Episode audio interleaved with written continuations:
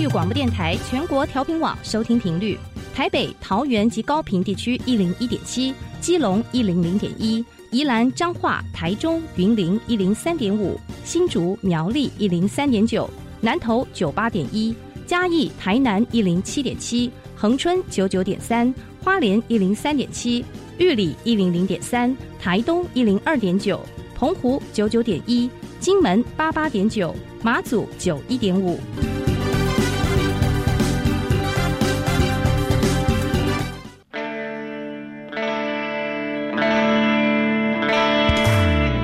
时时有惊喜，生活处处是学习。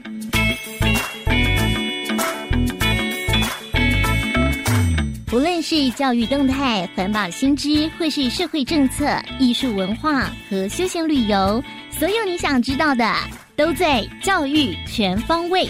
每周日上午十点零五分到十一点，邀请您与我们一同打开学习新视野。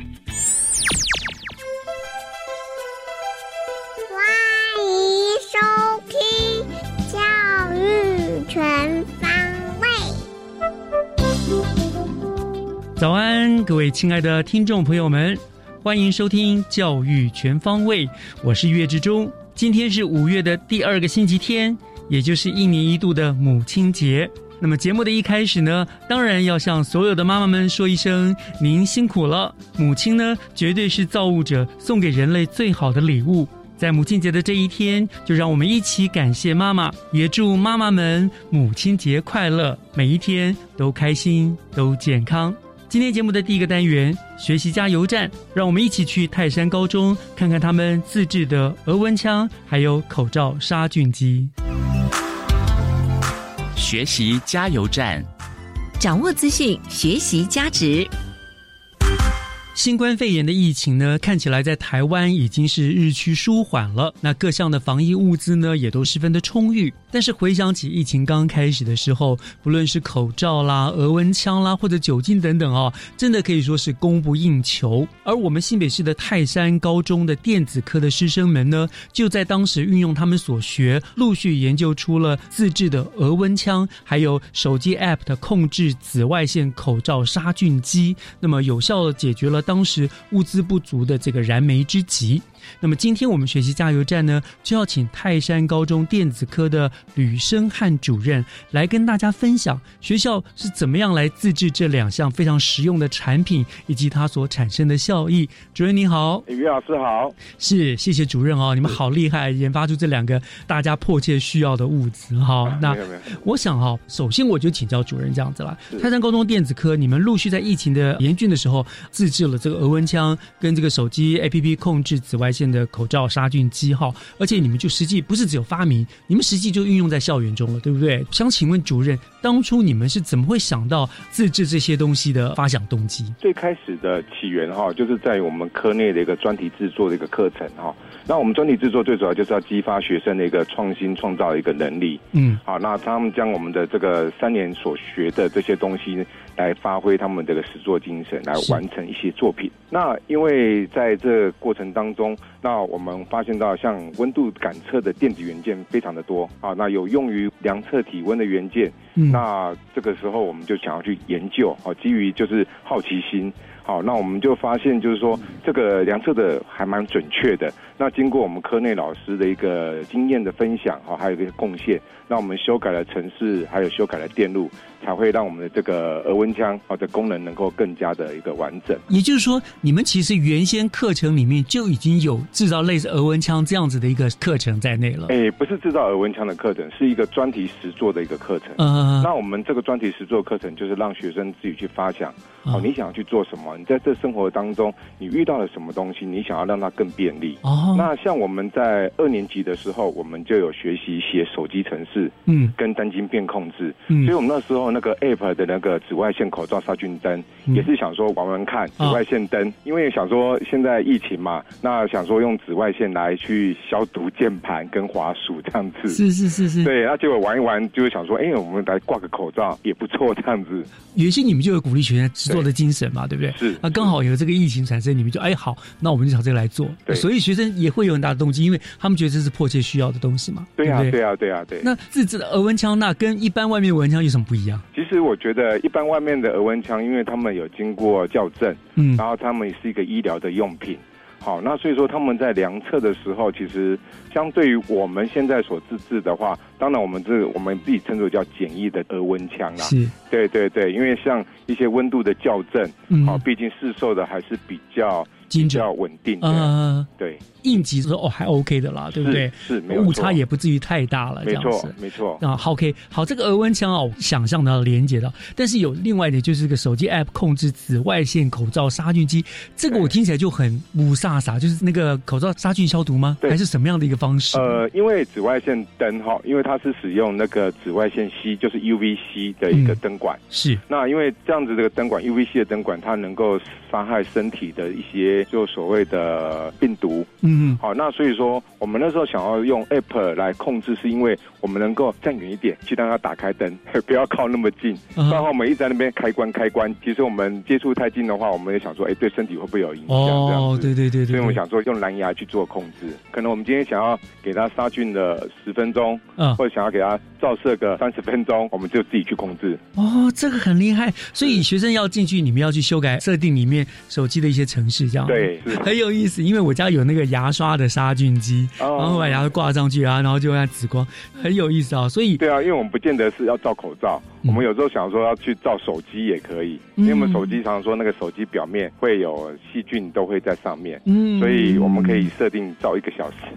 哦，对，这些发明跟你们原来电子科的所学多少还是有一些关联，对，对不对？他们有一些基础的原理，老师们都有知道吧，对不对？对对对对，当然当然，这样子。OK，好，那主任您觉得这两项的工具的研发了哈，这个过程啊跟成果，对于学生他们的学习有什么实质上的注意？我们学校就是要给学生一个舞台跟一个让他培养他们的自信心嘛，哈。嗯。那我们觉得这一次的话。能够跟时事能够搭上一个关系，而有所作为，嗯，好，然后能够将自己所学到的这些东西，不管在一年级的城市设计，好，或者是在二年级的这个物联网的实物上面。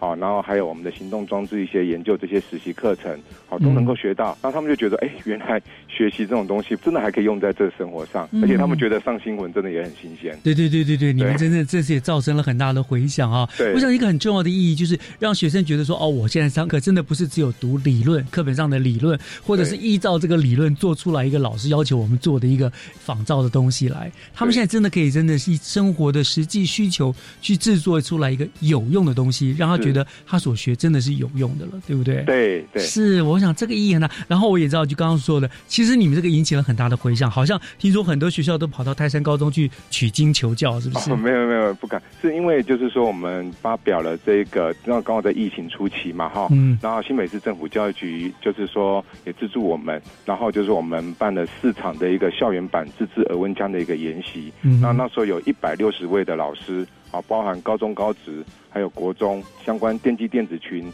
资讯科技、生物科技的一些老师，那我们大家一起来观摩，一起共同成长这样子。嗯，然后我们在这部分的话，我们也把我们的城市码跟电路图都放在脸书。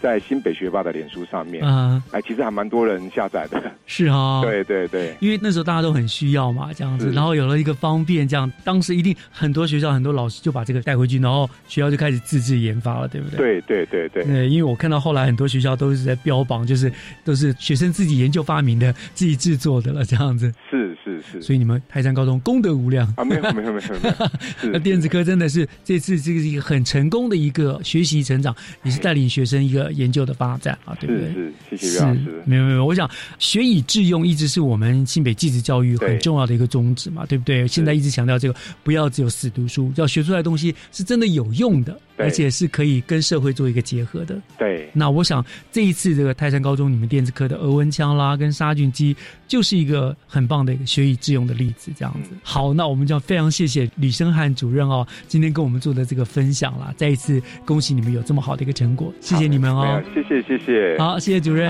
谢谢老师，谢谢。的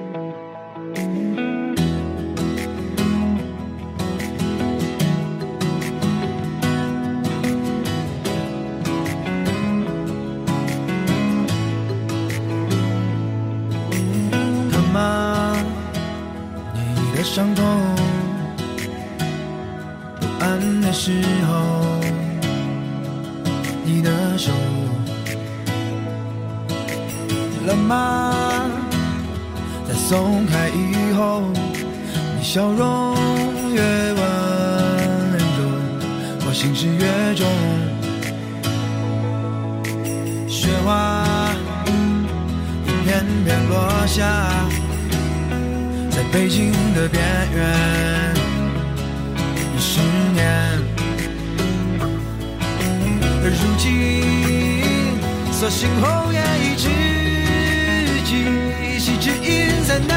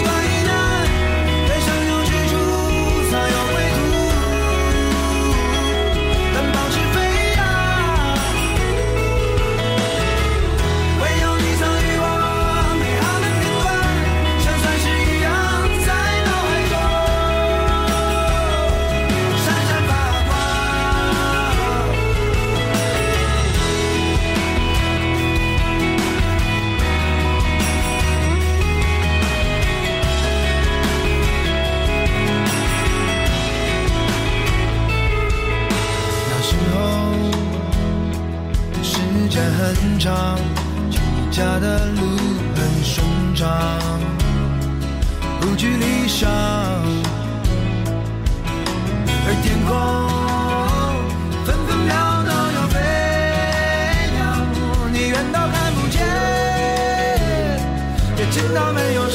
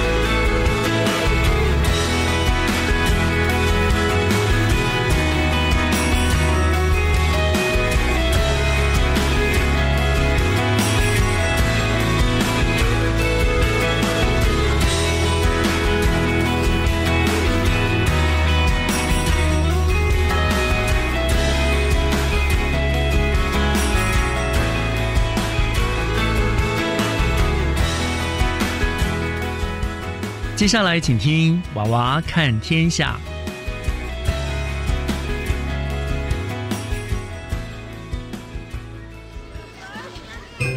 听小朋友分享校园里的事。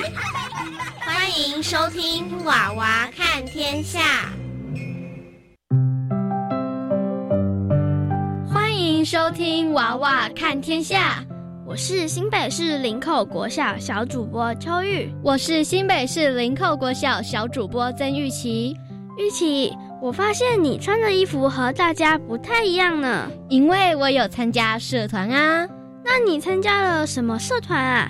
又是在做什么呢？我参加的社团是幼童军，幼童军是以服务为目的，每周三下午为团集会时间。进行游戏和各项团体活动，来培养我们正确的观念。所以我穿童军服参加活动哦。秋玉，那么你参加什么社团呀？你难道每天早上都没有听到从金浦楼传来的美妙歌声吗？我参加的社团是合唱团，我们在传唱林口的在地风情。让优美的乐章和音乐的种子，随着合唱团一同成长茁壮。我们班每天晨间活动时，都有一堆人不见了。你猜猜他们去哪里了呢？难道是因为武汉肺炎在家休息吗？哎呦，你想太多了啦！我们班个个都是运动好手，在上操场总是看得到他们练习的身影。哦，原来是田径队啊，真是令我刮目相看呢。再告诉你，这些田径队员替我们班在运动会上争取了许多优异的成绩哦。不过我们班走的是音乐素养路线，有的同学是参加国乐团。每天早上到竹林楼的国乐教室练习，学校聘请了五位专业资深的老师，让国乐团员们可以得到很专业的训练。哇，学校还有其他的社团，像是羽球队、桌球队、安全棒球队。停停停！从刚才到现在都在讲社团，我们现在来介绍一下林口国小的校园吧。好哇。像是一进校园就能看到盛开的樱花和飘落满地的枫叶。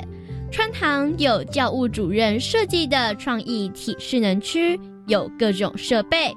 下课时间是低年级最爱挑战的地方呢。还有图书角，那里是我下课时最爱去的地方。Hat 小艺人表演区，那是全校同学欣赏才艺表演的地方。上操场的榕树下是运动后休息聊天的场所。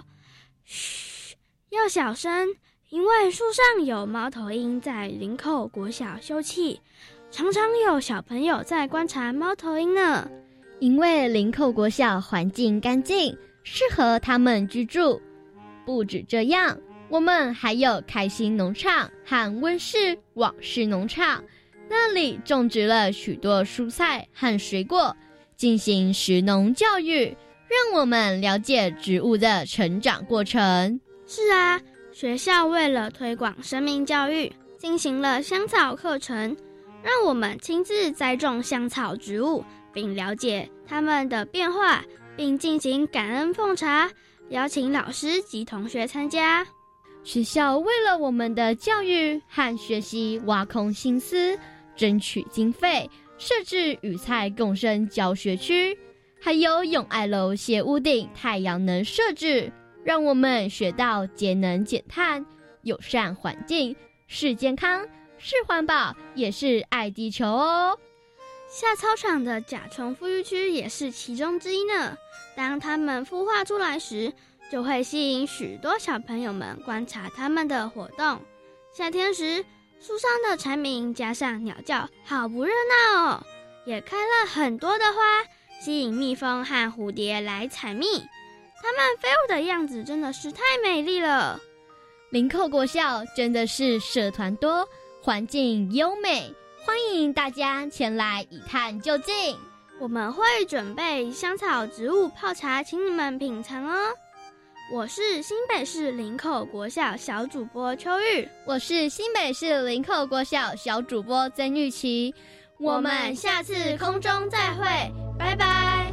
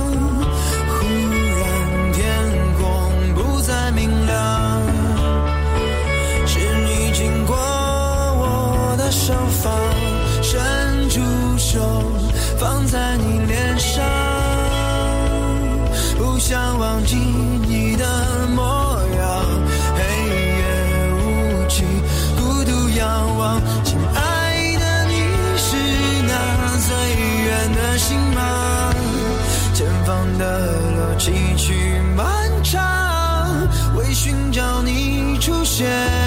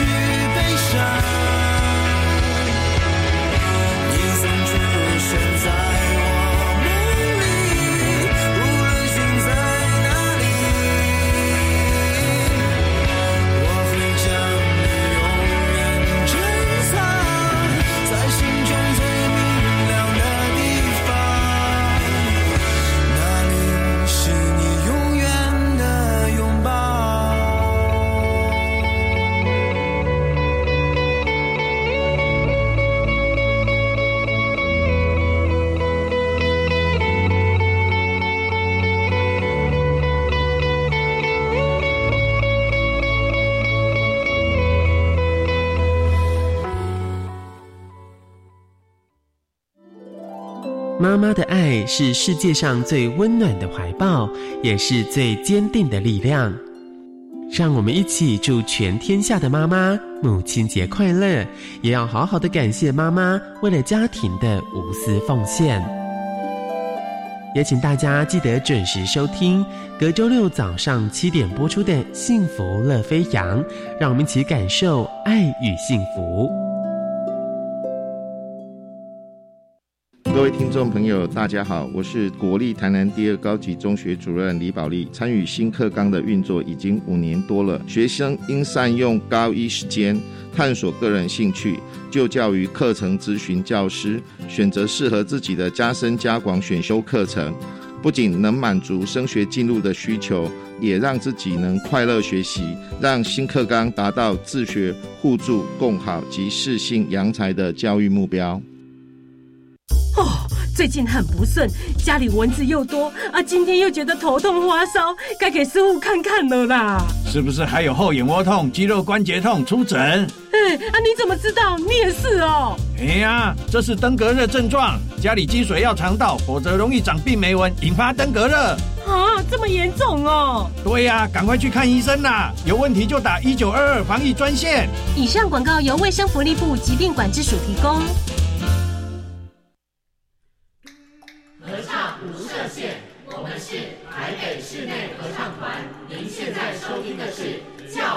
广播电台。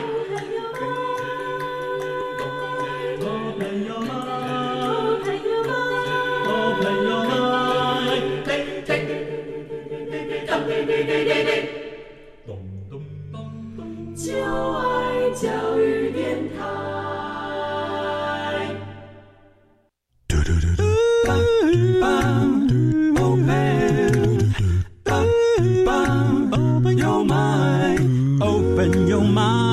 就爱教育电台。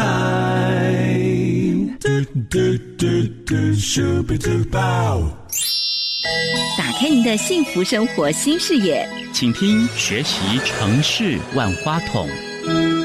欢迎您继续收听教育广播电台《教育全方位》节目，我是岳志忠。节目的后半段照例进行的单元是学习城市万花筒。那我们知道呢，新北市呢有许多主题鲜明、形类各异的场馆。那这些场馆有艺术人文的，有运动健身的，还有一些包括历史文物等等不同的类型，让不同需求的族群呢都能够在这些场馆中获得了他们的满足。那其中还有一所非常特别和影视有关的场馆，那就是府中十五。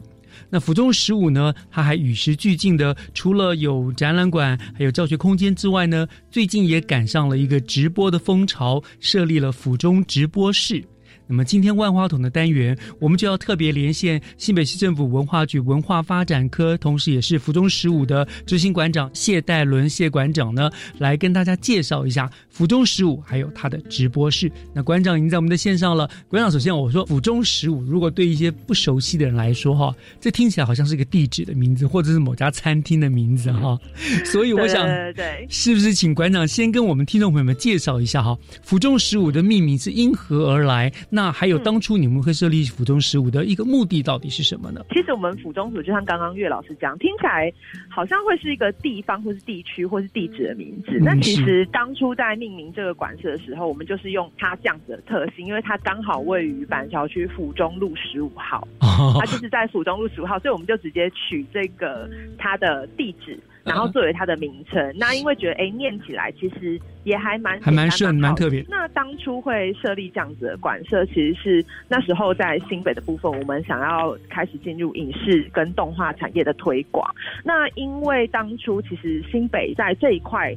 算是一个刚起步，那刚好有一个这样子的空间，我们就想说，哎，那可以把它规划来做影视跟动画的推广产业的一个据点。所以其实现在府中十五的话，我们其实馆舍有两个主题，一个就是纪录片放映院，然后一个就是动画故事馆。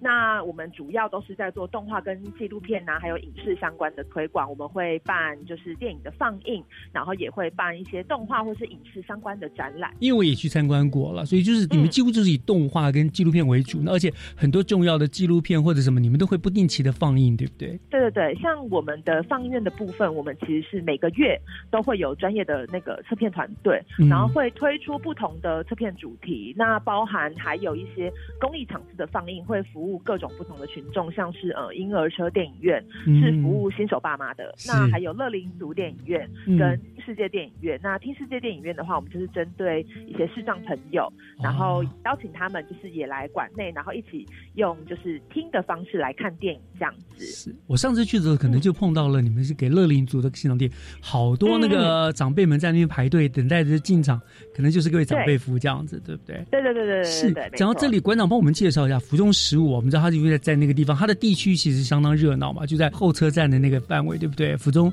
捷运站出口的地方。那整栋建筑物啊。它大概分成几层？它各是怎么样的分配空间呢？比如说一楼是什么，二楼是什么？可不可以大家给我们做个介绍？好，我们 B one 的话就是我刚刚提到的纪录片放映院，那一楼其实就是我们的服务大厅，然后还有待会也想跟各位听众朋友介绍的我们的直播室也是设在一楼。是。那接下来二楼到五楼其实就是我们的展示空间。那二楼比较特别，它是针对亲子，然后有去设计了一个亲子的动画体验空间，所以爸爸妈妈可以带着小朋友。友来，然后会学习到一些动画的知识这样子。那在六七八楼的话，我们还有我们开放的多元的体验教室，那我们会在那边上一些手作 DIY 的课程。那包含八楼的部分是我们的影音图书馆，那这个也算是全国第一座的影音阅读馆，因为我们里面全部都是动画跟影视相关的书籍，还有 DVD 的借阅，那民众都可以来使用这样的资源，也可以免费的在那边看很多经典的动画或是影片这样。所以你们当初目标设定就就很明确，就是不是所有的电影那个太多了，我就是针对纪录片跟动画为主要的一个对象这样子。诉求非常的明确，对不对？那你说借阅影片都是免费的嘛？对不对？对，全部都是免费，都是免费的。好，那我也知道说进来你们也还会是，譬如说那个有个什么新美式学生影像星星奖啦，呃，新美院广告人啦，这项作品是不是也都会在你们那边放映啊，什么之类的供大家欣赏？对，像我们因为市府这边也有在针对，就是想要培植一些影视的人才。嗯，那我们有其实新北市的部分有两个奖项，一个就是影像星星奖，然后另外一个是新北市的纪录片。纪录片影展，然后这两个内容其实都会用我们的 B One 的纪录片放映院的空间，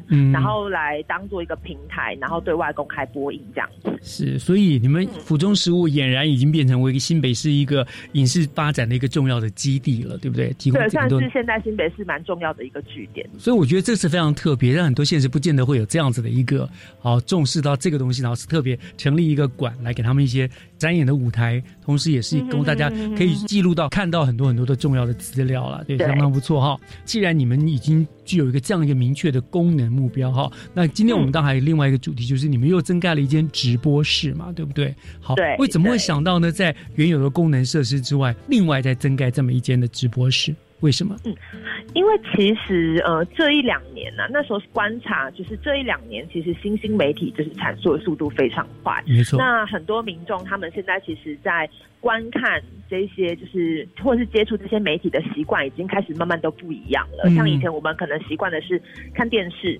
但现在大家更习惯的可能是看网络。对，然后我们可能会很喜欢看呃 YouTube 的节目，像我自己就非常爱看这些网络上的节目。那因为有观察到，就是民众的使用习惯开始不同。那因为新北市也想要就是在影视音这一块就是更加着力，所以就想到说，除了我们原始在推动的这些影视的政策或是文化内容之外，因为我们以前可能是比较偏向稍微在专业性一点的，比如说电影。或是纪录片的这些人才培育，但是新兴这一块我们反而还没有踏入这个场域，所以想说，哎，刚好我府中食物，我们有重新盘点了一下空间，那有觉得，哎，空间可以足够来跟新兴媒体做嫁接，所以想说，那我们就利用我们一楼的有一个原本是我们服务台的空间，然后我们把它做了一点。重新的改造，然后现在是规划成一个独立的直播室。然后这个直播室的话，它就是我觉得这直播室还蛮特别的，因为我们的直播室有一侧它是全部都是玻璃，所以它其实是可以看到外面的街景。那包含我里面直播室在做直播活动的外面也看得到，外面都看得进来。对，那它刚好也可以成为一个，就是哎，民众互动，然后互相吸引眼球的一个设计，这样。是是是是是是，嗯，果然是与时俱进，因为现在真的是一个趋势了。包括像我们电台也是一样，是以前就是做节目，现在我们电台也会开很多的线上直播，就是我不只在做节目，我也跟听众他也能够看到我们在做什么节目，然后能够直接就第一时间就互动了，这样子。对对对，因为大家现在其实我觉得就是媒体在发展，然后大家也越来越会去追。求那种及时的互动性，跟那种亲近性的感觉，是是是，他有时候收到的效果其实是加倍于让人家被动的来参观，对不对？如果他主动的透过这个讯息，可以得到很多更直接、更第一线的这样子，嗯，很有意思，没错。可以给我们大概介绍一下这个直播室，你说利用原有的空间直接去装修嘛？哦，那大概具有哪一些的功能呢？整个功能还蛮完整的，包含就是可以用电视，就是我们的那个主播或者是直播主他们坐的位置后面有一台很大的呃六十五寸的电视。嗯，那我们也有设有就是绿幕的设计，就是投影幕、绿幕，然后可以具备的设计。对对对对，然后再来就是摄影机啊，基础的摄影机，然后跟灯光设备、导播设备这些全部都有。这么专业还有导播室吗？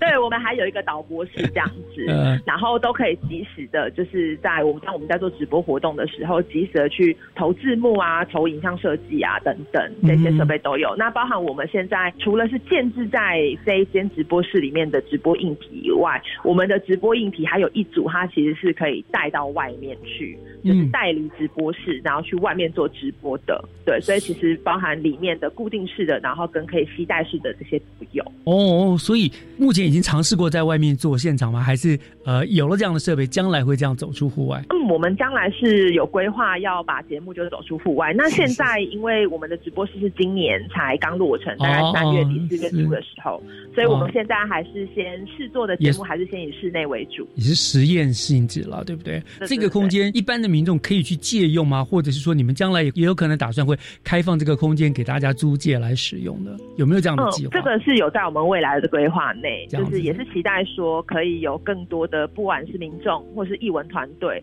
他知道有这样子的空间之后可以来使用，因为相信他们也会有越来越多可能直播或者是运用这些媒体来去拍摄影片的一个需求。的确，我想反正就物尽其用，因为你们已经有了这样设备了嘛，哈，对很多有需求的人来说，哎，这可能是一个很方便很好的一个地方了，这样子。嗯，没错。好，聊到这个地方，馆长，我们休息一下，来听一段音乐哈。音乐回来，我要请馆长帮我们介绍。您说现在已经呃开始有你们有做直播了吗？或许可以给我们介绍一下你们现在直播的内容以及未来的方向，给我们大家再做个介绍，好不好？好，好，那我们就稍后回来。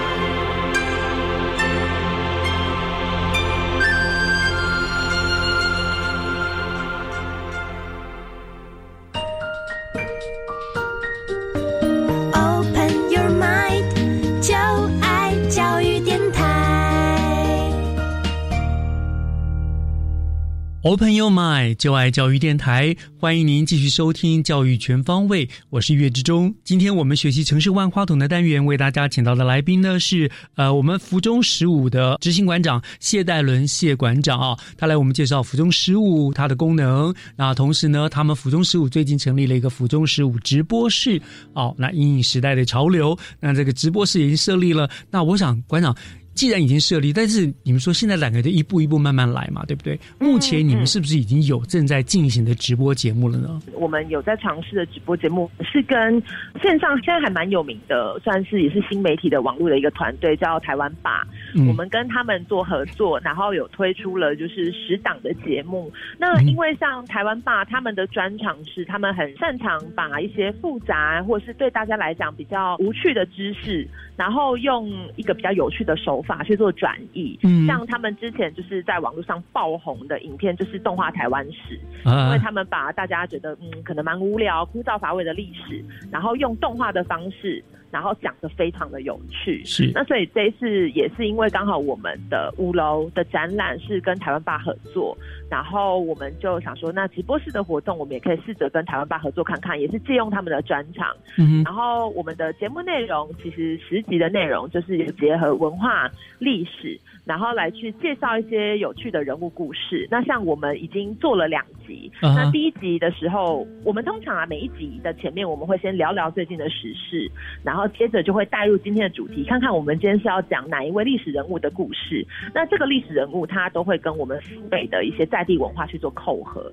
那像第一集，我们因为最近疫情的关系嘛，我们其实是从防疫去做切入的。是，我们是讲后藤新平，然后去介绍这个人物的历史，然后。最后扣回去就是，哎，其实后藤新平他跟我们的新北市的黄金博物馆，我们的矿山文化那边好像有一些部分可以做结合，有一些历史根源。对，那像上一集的部分，我们是从林献堂，然后是讲林家的历史，最后带到我们的林家花园。嗯，对。那所以后面的剩下八集，我们也是会用同样的方式。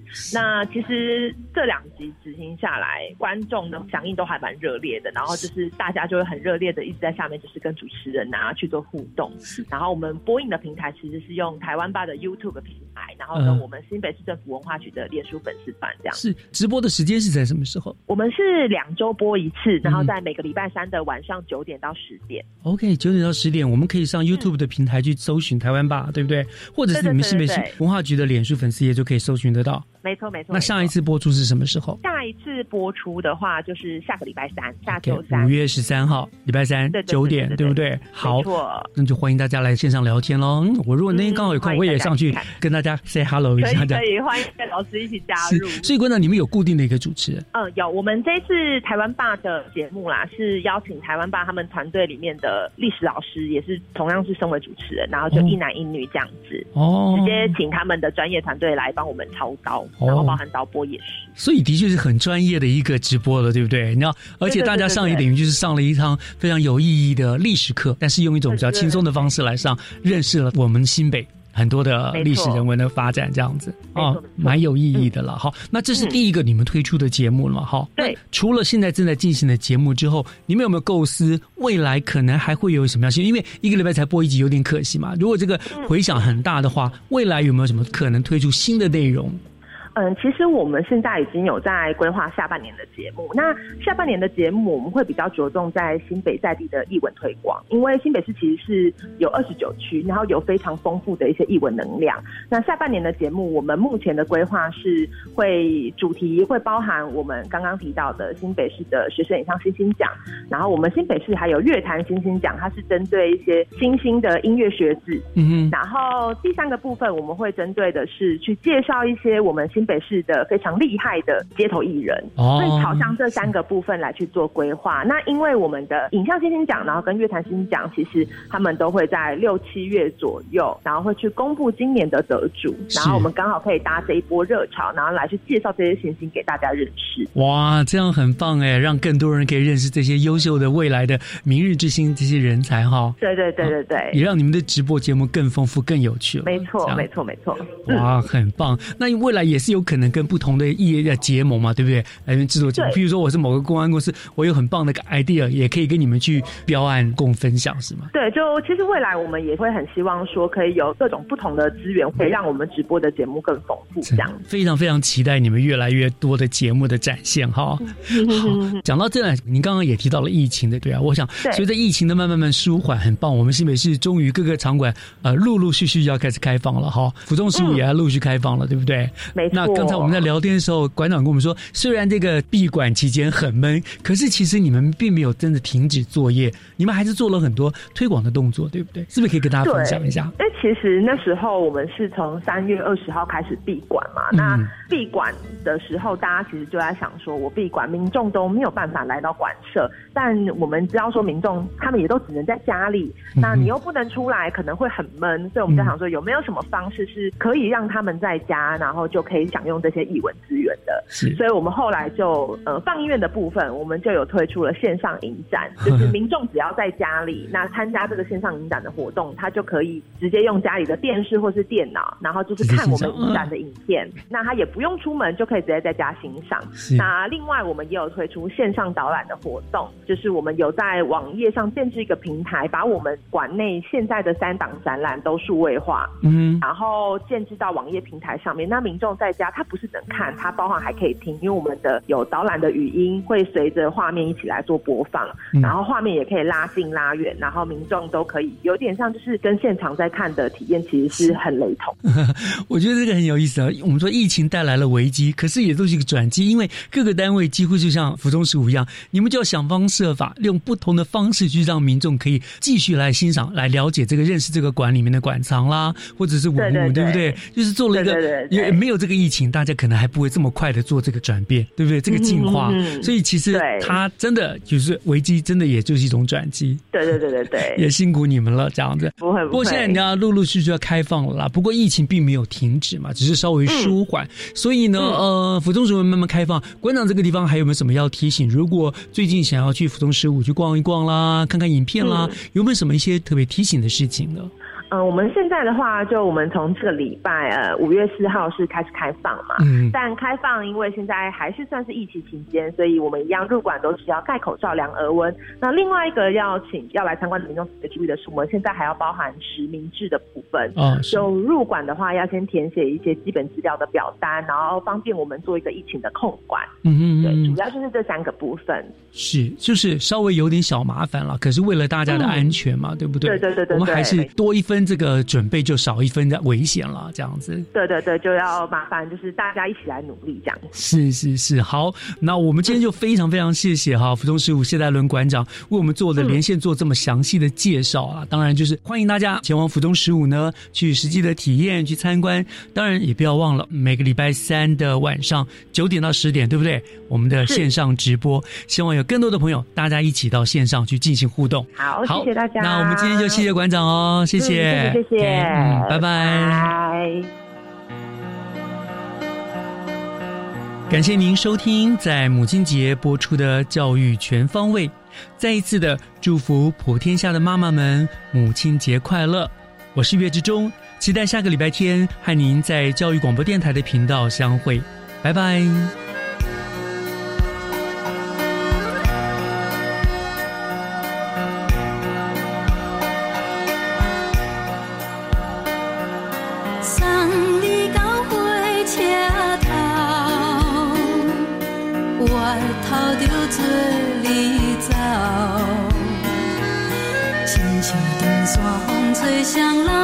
就着来自由。